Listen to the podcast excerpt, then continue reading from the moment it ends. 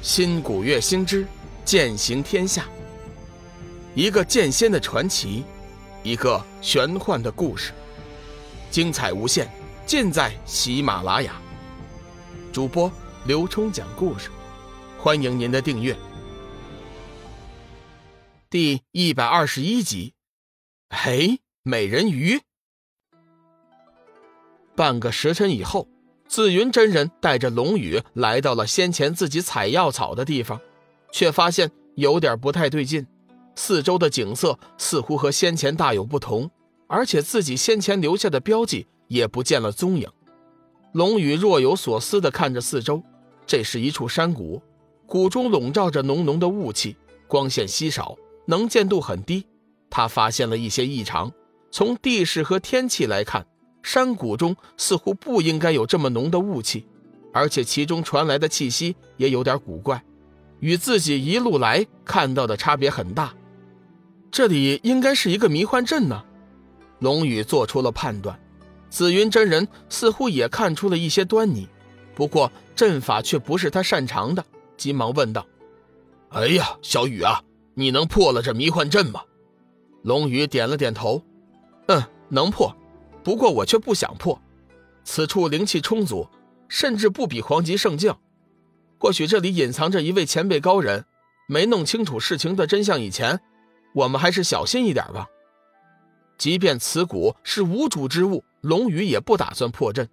见识到了正道修真的真实面目，龙宇生怕迷阵一破，正道修真便会蜂拥而至。以他们的贪婪，好好的灵山定然会毁于一旦。那现在该怎么办呢？回去吗？紫云真人微微有点失望。龙宇淡淡一笑：“我可以带你进去啊。这世上哪有进的宝山空手而回的道理？生命之灵的兴奋已经说明了此间的价值。哈哈哈哈哈看来老道我先前是走了狗屎运呐！这么厉害的一个幻阵，我竟然能功成身退呀！”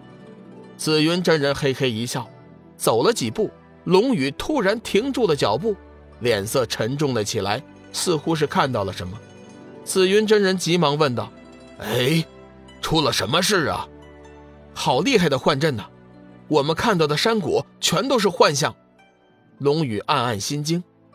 紫云真人运足灵力，仔细的看向周围，不解的道：“不会吧？如果是幻象……”应该不会逃过老道的眼睛啊！以紫云真人的修为，一般的幻象确实逃不过他的眼睛。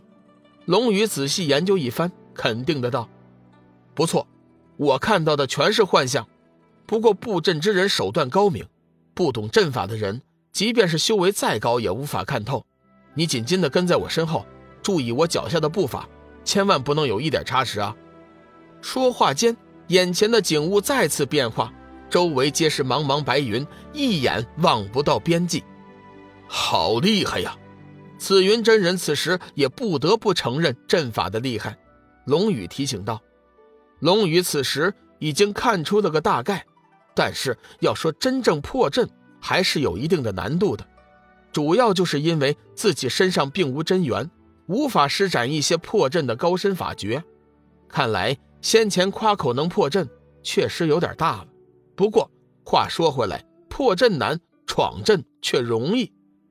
一个时辰的功夫，龙宇已经带着紫云真人安全的走出了阵法。眼前的情景让他们双双吃惊。饶是紫云真人修行千年，此时也不得不动容。紫云真人怀疑道：“大海，这是真的吗？”龙宇点了点头，肯定的道。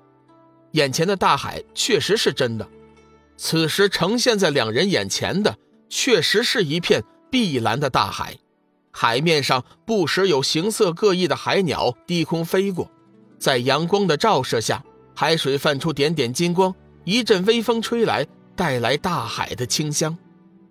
小雨，你说，这是不是灵海呀？紫云真人突然想到了什么，此地名为灵海，却不见海。虽然有一个古老的传说，但是也无从考证。现在看来，眼前这片浩瀚的大海，应该就是传说中的真正的灵海。龙宇心头一颤。啊，如果这就是灵海，那个古老的传说岂不是假的吗？难道都是谎言？